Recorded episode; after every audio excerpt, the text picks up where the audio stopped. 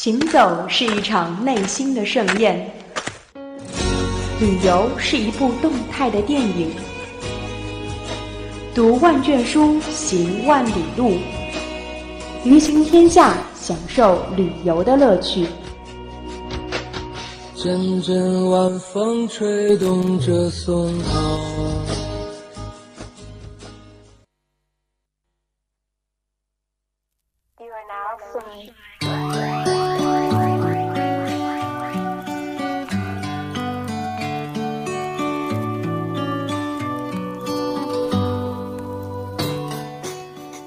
位听众，伴随着这一首《Shine》的 Yesterday 呢，北京时间的二十点十分，欢迎继续锁定 FM 九十五点二浙江师范大学校园之声，这里是旅行天下，我是舒亚。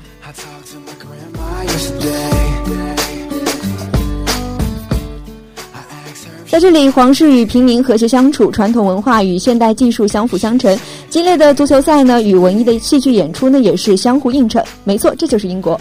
从诺曼底王朝到斯图亚特王朝，再到日不落帝国；从圈地运动到工业革命，再到英国联邦的建立，英国呢一直是不断的改变着历史，创造着未来。那如今，它作为欧洲四大经济体之一，是一个高度发达的资本主义国家。牛津、剑桥、帝国理工林立的高等学府呢，也让它成为了大家。大部分人眼中留学的一个好去处啊，那留学呢是一场更长的旅行。留学英国呢，又将会与英国擦出一个怎样的火花呢？本期的旅行天下呢，就让我们从海归的眼中去看一看那一些英伦风。这期节目的嘉宾呢，也是非常比较特别啊。我们嘉宾先来介绍一下自己。呃，那么大家好，我叫丁潇，那么是一个留学英国在 Sheffield 的呃一个留学狗，然后这次。圣诞假回来，然后就来做这期节目，跟大家分享一些自己的呃留学英国的感受。嗯，也是非常凑巧嘛，凑到这个时候，刚好把嗯丁丁拉过来做了一期节目。那么话不多说，赶快进入我们今天的旅行天下吧。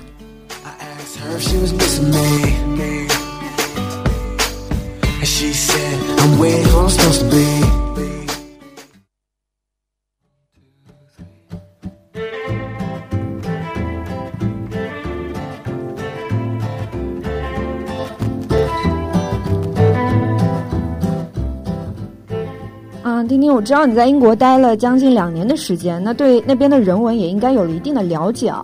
会不会是嗯，如果说作为旅游客，就是背包客的话，跟你自己看到的英国有没有不一样的地方？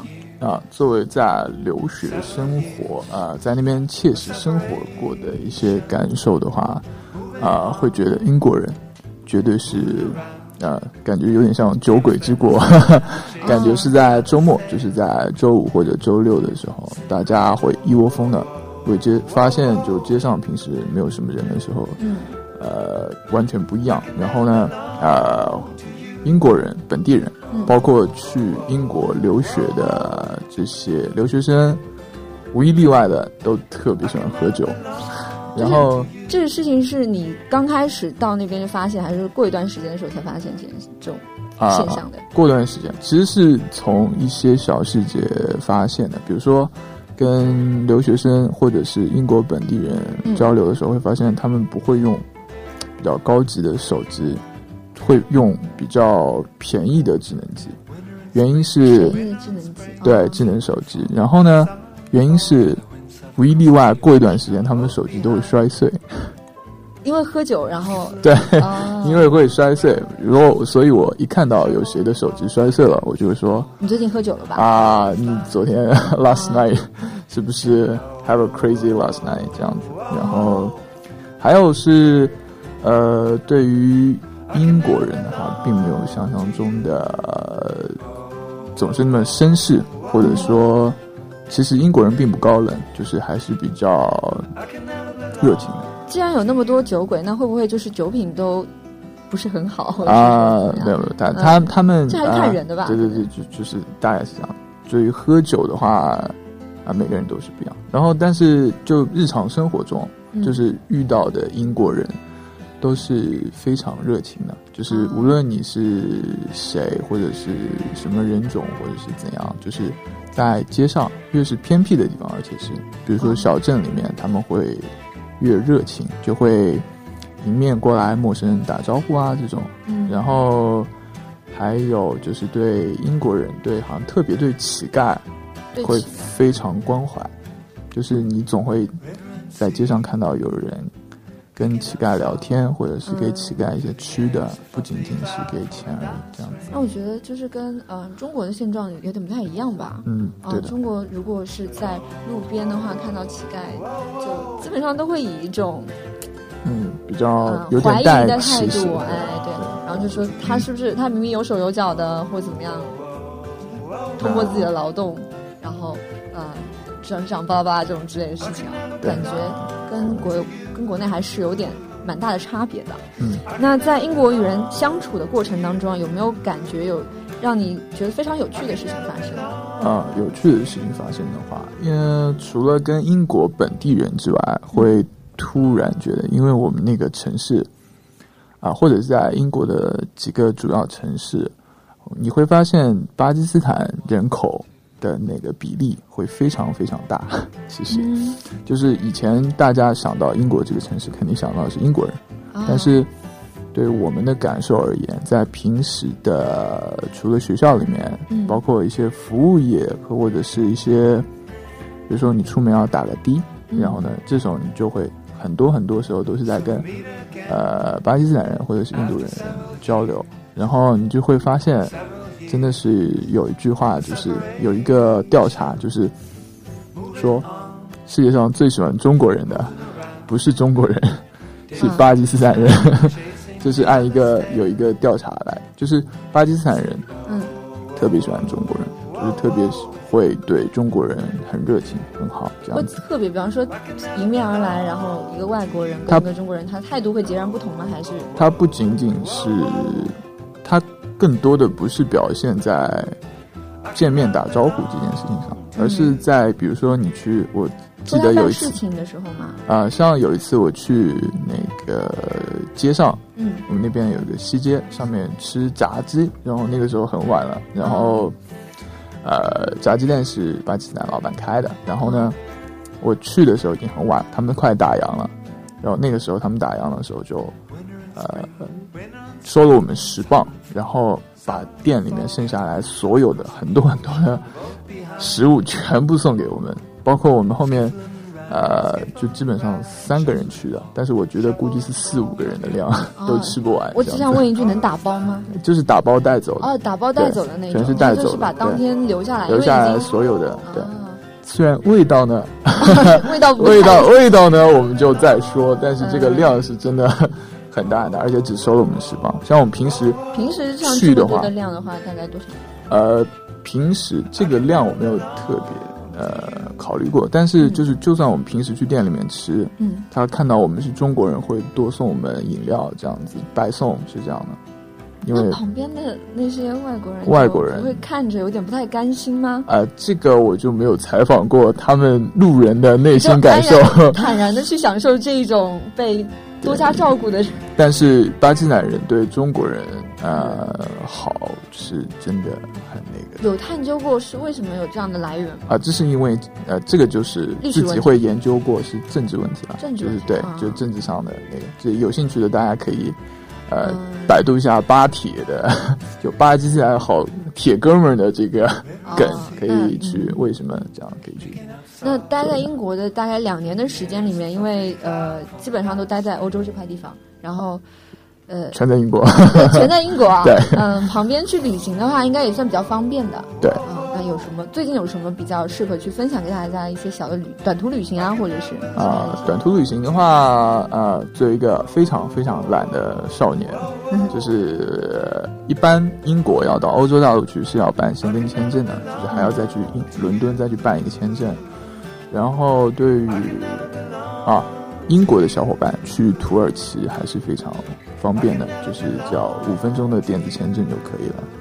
然后呃，这是签证角度啦，嗯很多小伙伴我基本上一到放假就是被朋友圈刷屏说啊，我们去巴黎啦什么的，了对。当然，最近会觉得英国可能啊、那个欧洲这方面可能不太太平，闹那个 IS、IS IS 那个，就是怎么样一个恐怖恐怖组织嘛，哦，对对对就是哎呀，就是，然后突然失忆了，关于这件事情。可以可以前几期还做过一个专题节目呢，啊。就是不好意思。然后就是最近可能会有一些，当然会有一些安全上的顾虑，然后说，但是我觉得应该啊，反正我是先回国了，然后呃，其实应该日常生活中也没有感受到很多来自于这方面的威胁这样子。但是英国本地旅行的话，我最近去了那个 Swansea。嗯，斯旺西，英国南部的一个城市，然后我是去那边特地不是一个海吗？呃，Swansea 对吧？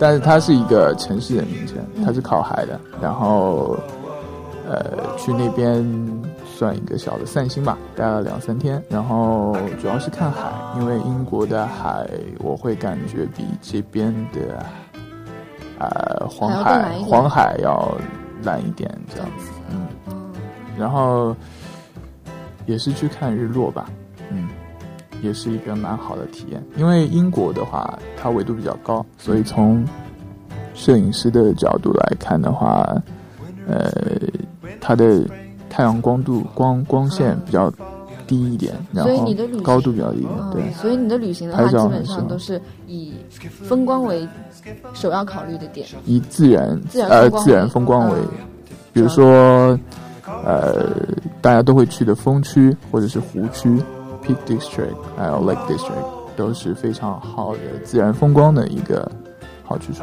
然后但是嗯那我觉得，其实之前的时候，你有跟我讲过，说到国内，嗯、去拍照的时候，发现自己的那个摄影基础有一点下降，这样子的原因。我想是会不会是因为说国外的风景太好？那么国外的风景好，我觉得好是是不是好在它的那个建筑方面？嗯，我会感觉呃毕竟建筑应该是区别最大，建筑风格应该是跟国内区别比较大的。就是我是觉得跟国内的一个审美标准会有关系，可能会大家稍微有一点点崇洋媚外，喜欢欧式的建筑啊，这是体现在我们的生活当中，就是会觉得，嗯但的确英国的本地的建筑是比较古典的，比较古老的，会会让大家感觉与现代纯现代的水钢筋水泥的建筑是不一样的，会感觉它保留了。来自以十八世纪的或者是十九世纪早期的一些建筑，它会保留很古典的一些东西在里面，嗯所以会觉得很不一样。因为很多城市现在最近发，嗯、最近发展的那些二三线城市，因为发展的比较快嘛，然后所以它的那个建筑风格都是比较凌乱的那一种。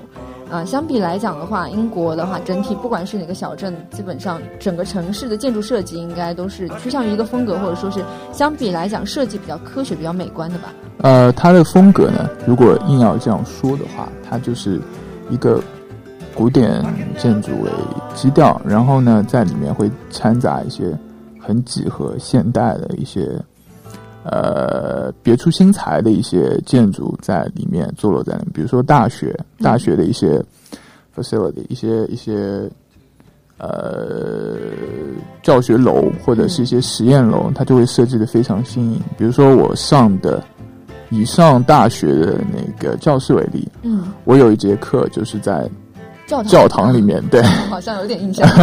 教堂里面上的，然后在它对面是新建成的 Diamond，一个叫钻石的教学楼，新落成的，然后就钻石，它的外形是取自于钻石的一些切割面嘛，它就是一些以类似于一个几何类型的一个教学楼，相当于一个非常前卫的一个教学楼。前卫的教学楼，就是前卫与非常古典的建筑相结合的一个像映衬的那种感觉，但是整体就不会感觉非常突突兀兀是吗？啊啊，那你要说硬要说到突兀呢，突兀呢，它可能就是突兀，但是你要觉得它是一种别出心裁的结合呢，它也是一种结合。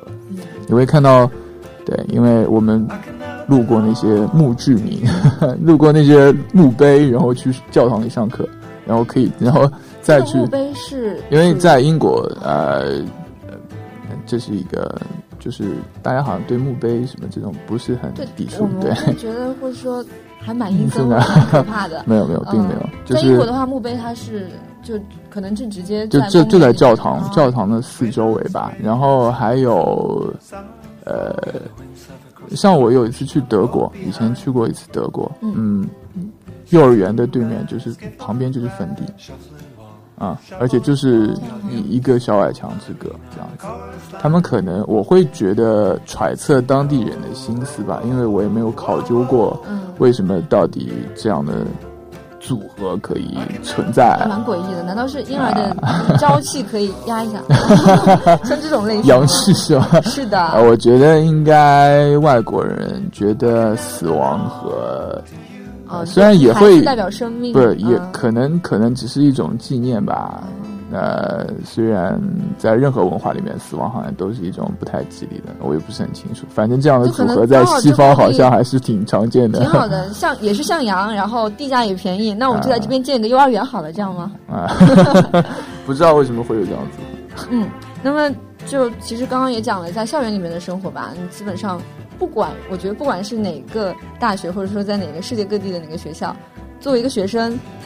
一一天到晚最担心的事情，应该就是早上吃什么，中午吃什么，跟晚上吃什么了。哎，对对。那作为一个留学在外面两年时间，而且还在传说中黑暗料理最多的英国待了两年时间的学生，那你觉得就平常的生活是，特别是吃这个方面啊，是怎么料理的？啊，怎么料理？就是大家反正肯定会听说过啊，最近黑的很厉害的英国料理是是有真的那么难吃吗？Fish and chips。呃，我之前去嗯英国一个叫惠特比的一个城市，小城市啊，中国人在那边呃足迹还是很少涉足的，然后去赶当地的一个 cosplay 节吧，算是一个哥特文化节。然后去那边的时候呢，还有一个 point 就在于，就是惠特比是据说英国当地做炸鱼薯条。Fish and chips，呃，做的最正宗，然后最好吃的一个地方，是吗？然而，就算他做的最好吃，肯定有一个然而，我也觉得一般般。不不，不是一般般，是非常难吃。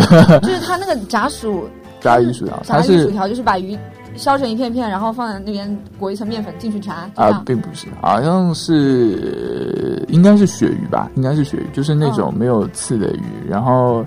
它应该是只是取鱼肉部分，然后然后就裹面粉，然后就炸，炸了之后就可以吃啊，这就可以吃啊，没有什么任何调料啊什么之类的。呃，有调料，它会它会它会它它没有任何的调味料在里面，就只是海的味道我知道，对 海的味道我知道，就是总之你走进那个店里面，你就会感受到一股扑面而来的。腥味，油腥味加鱼腥味的组合，我真的不能理解为什么没有调料呢？呃，它调料是作为后面蘸的一个。我后来查过，为什么他们会用这种简单粗暴的料理？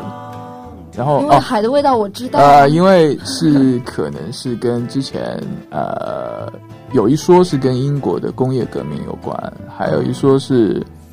跟二战之后的资源缺乏有关，这样子，呃，就是造成了英国本地的一个就是料理简单化和简单粗暴化的一个。然后据说以前炸鱼薯条是英国工人阶级的呃食物，就是相当于便餐嘛。啊。然后后来随着鳕鱼就大规模捕捞越来越稀有，就反而就变成了平民的略带奢侈意味的一种消费了。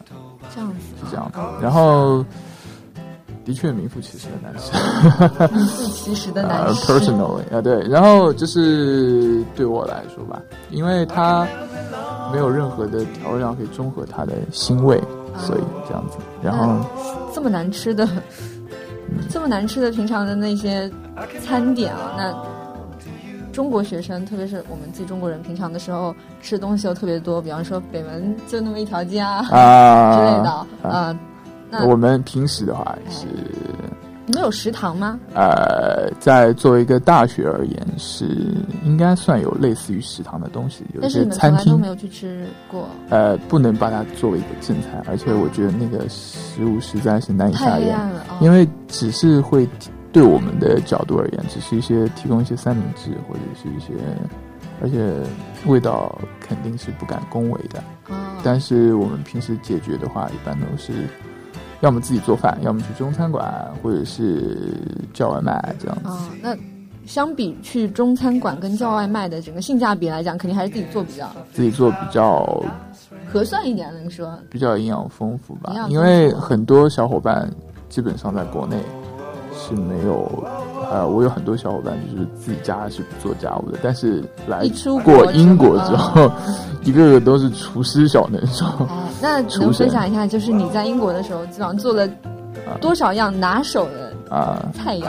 我自己的话，其实是因为第一年在英国留学，小伙伴特别会做，所以我刷了一年的碗，就是小伙伴负责做饭。然后呃，我们后来住了不同的 apartment，所以就哦下了，所以就分开了，然后就只只得自己学做饭。然后我自己做饭的话，倾向于做一些比较呃快，但是比较好吃，又快又好吃。嗯，比较好吃的、比较便捷的东就是西。两全其美啊！那 当时刚开始做的时候，肯定也是很多就是那些挫折啊什么之类的。啊，挫折啊，比如说就做牛排嘛，嗯，呃，就煎牛排而言，其实我自己要煎牛排的话，一般是呃，现在做的很快，就嗯二十分钟就够了。然后，嗯，味道应该大多数小伙伴都比较夸赞的。我喜欢做黑胡椒牛排，加很多黑胡椒在里面，然后真的是变成了厨神的感觉。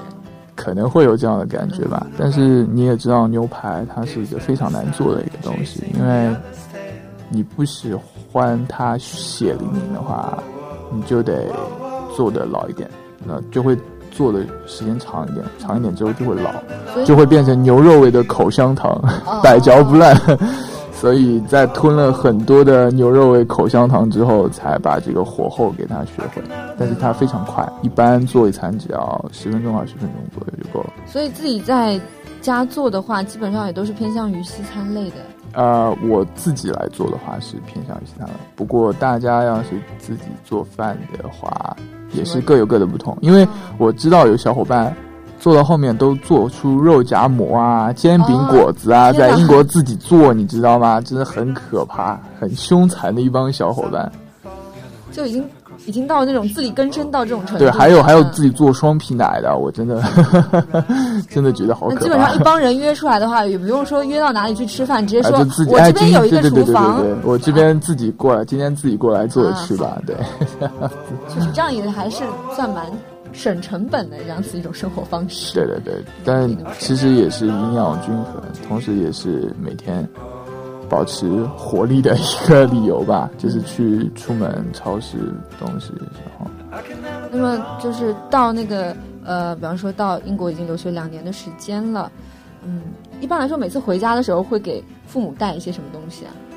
啊，这是一个好问题。每次要出国了应该，是呃，每次要回国了，回国了之后就开始伤脑筋的一件事情。对，就开始回国前一个礼拜，所有的论文都写完了，然后就开始想买给七大姑八大姨家里的小宝宝买什么东西。哎啊，不是我的宝宝，是我的小侄女啊，这种 家里的小宝宝啊，这种嗯可以。然后呃，会有点头痛。像英国的话，本地的东西，嗯，其实没有什么非常大的优势，不像在美国，嗯很多公司因为电子产品，呃，是美国的公司可能会比较便宜一相点，比来讲，美国或者是在中中国，在嗯产地会便宜一点。在英国这种既不是公司所在地，又不是产地的这种海岛国家，可能东西就要贵很多，所以嗯电子产品可能不是一个好的选项。呃，更多是跟欧洲有关的一些产品，比如说红说茶之类的吗？啊，红茶是一个对 英英国的红茶还是不错的，我们那边约克郡的红茶还是可以的。嗯，啊，还是比较多的还是奢侈品吧，可能奢侈品在欧洲奢侈品会比较啊，不过像我这种穷人，可能就可能就呃要呵呵一下，啊，呃，那个英国的保健品还是哦英国的保健品好像也是一个很不错的选择。啊，保健品啊，只会买这些东西。嗯关于买买买的部分，关于买买买的部分，确实是，啊，很多人会关注的焦点吧。嗯，不过。大概是这样。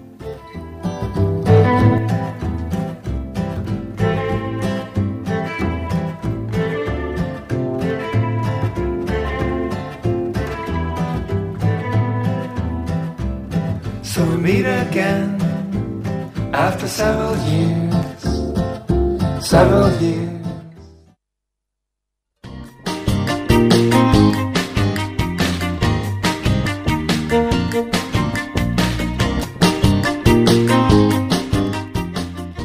那在上一期的节目当中呢，嘉宾带我们前往挪威去尝试了一个非常有意思的活动——海钓。那挪威是一个拥有众多峡湾的国度，这个峡湾除了可以欣赏之外呢，就是钓鱼了。今天呢，我们就来为大家介绍一下这一个充满挑战性的海上垂钓。第一个介绍的就是海钓的工具。在准备进行海钓之前呢，大家一定要注意准备自己钓鱼的工具。那鱼竿呢，就是最为重要的了。海钓的鱼竿上面是没有浮子的，但是需要在鱼线的尾部去拴上一个鱼饵。这种鱼饵呢是金属质地的，与小鱼是差不多，也不是非常非常的重啊。那基本上呢是在十克到三十克之间。有倒刺，还有那些海里的大鱼啊，就会咬上鱼钩了，这样就可以很轻松的钓到鱼。那第二个部分呢，就是海钓的收获。这基本上呢还是靠天吃饭的嘛，这是所以是与大海的情况相关的。要是前一天的海浪比较大的话，那么你第二天前去海钓收获的就比较大了；要是前一天风平浪静的话，那么收获就比较小了。时间的选择呢是绝对重要的，有的时候会遇到鱼群，这是因为鳕鱼喜欢成群结队的出游，这个时候呢收获就比较丰富了。还有一点就是要学会静心，这样才可以钓到鱼。总之来说呢，无论收获是怎么样，一定要注意自身的安全。第三个部分呢，就是海钓产品的制作。等到自己钓到鱼类等海鲜之后呢，就需要趁着新鲜烹饪出来了。基本上进行海钓的人呢，就会到附近的海边去租租用一件这样的小木屋，在木屋里面呢，有一些炊具。在挪威海域这里呢，主要是黑鳕鱼以及三文鱼啊，可以炖汤，味道也是非常鲜美，也可以进行烧烤，来一个 BBQ，也可以像上一期的嘉宾一样直接生吃啊。那大家一起就着啤酒就来一场盛宴，庆祝庆祝自己一个啊这么一个大的收获。那接下来一个部分呢，就是海钓的一个注意事项了。进行海钓毕竟是在海边呢，对于那些熟知水性的游客来说呢，海钓还没有什么。要是那一些不熟悉水性的游客的话，在钓鱼的时候可一定要注意自身的安全，尽量不要去踏到海水里面。另外呢，海钓还是要讲究技术的，与平时的河钓有一定的区别。钓鱼的时候还要观察水流的作用，因为呢这些就影响到大家的抛竿。大家最最好是准备一定的帽子，这主要是在夏季的时候去预防一个中暑的现象。冬季的话，尽量就不要买那些宽帽檐的，这样子风一吹，啊，你的帽子就跟你说再见了。那么还有一定呢，就是要带大家。带一些饮用水过来，因为毕竟是海边，肯定海水肯定是不能直接喝的。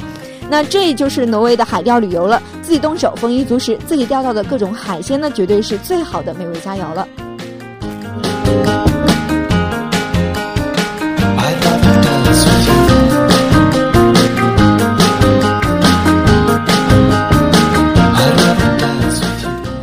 走在泰晤士海边，路过一个。呃，复古的红色电话亭，你听到教堂悠扬的钟声，静静的等待着夜幕的降临，等着那穿着苏格兰裙子的艺人吹奏起婉转的风笛。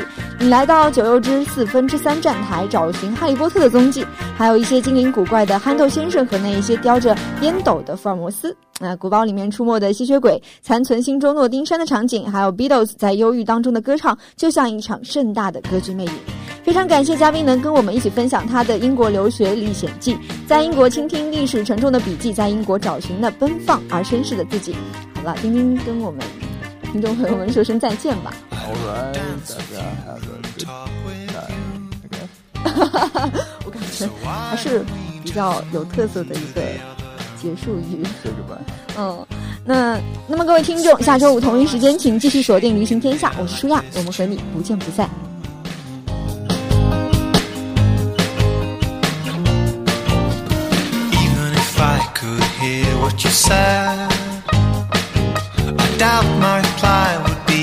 just to feed